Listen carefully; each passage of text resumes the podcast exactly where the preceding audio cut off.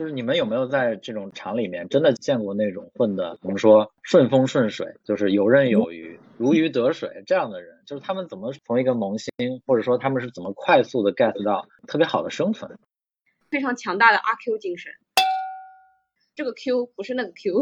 只要有人 Q 他，就是别人在意他，就是别人重视他，就是他的项目重要。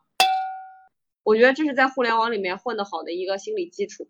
如果别人 Q 你或者别人艾特你，你是觉得负面的，或者是觉得说完了可能有啥事儿没做好，那你就不可能在互联网混得如鱼得水。你不仅要喜欢艾特别人，还要喜欢别人艾特你，你要把每次 Q 当成曝光，所以这就是我说的那个阿 Q 精神。呃，这种人应该是表演型人格吧？我觉得就是正常人应该就很难办得到啊。嗯，这是一个极端的案例，但是并不代表他不能成功。所以是这样的人，他在职场里的这个套路也是一个互联网套路，从这个流量的入口去给自己做曝光，然后利用这种曝光再去做一些这种自身价值上的一个增值和变现，是这样的。一个人他要是想混得好吧，或者说在某一个层级上，他需要给自己有个标签。如果你要是不被爱，只要他想不到你，那你这个标签就没贴成。这个套路其实也是对的。至于其实这个这个好像又又回到了一个就是群的这个奥义啊，就是说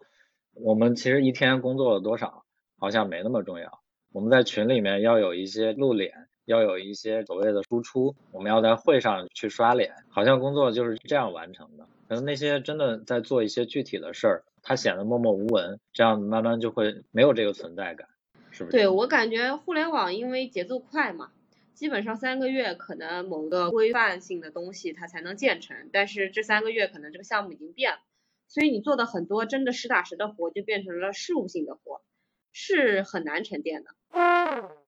所以你真正的输出确实体现在你的 calendar 上的会议上，以及你基本上周报啊或者大的邮件形式。那这样可能某种程度上在互联网就更看重的是。你有多少话语权？你有没有曝光你自己的一个参与的身份？我觉得还是要把事儿做好的。